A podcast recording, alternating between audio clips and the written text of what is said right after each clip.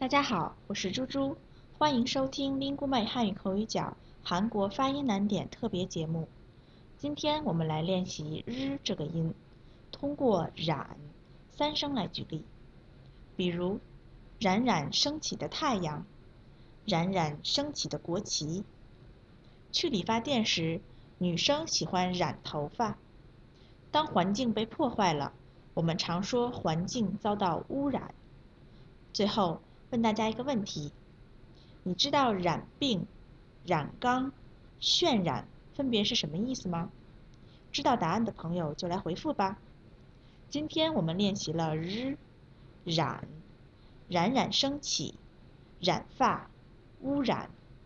我是猪猪，您可以搜索 Speak Chinese CRI 添加全球汉语圈微信公众号，或在 Podcast 中搜索 Speak Chinese 收听我们的节目。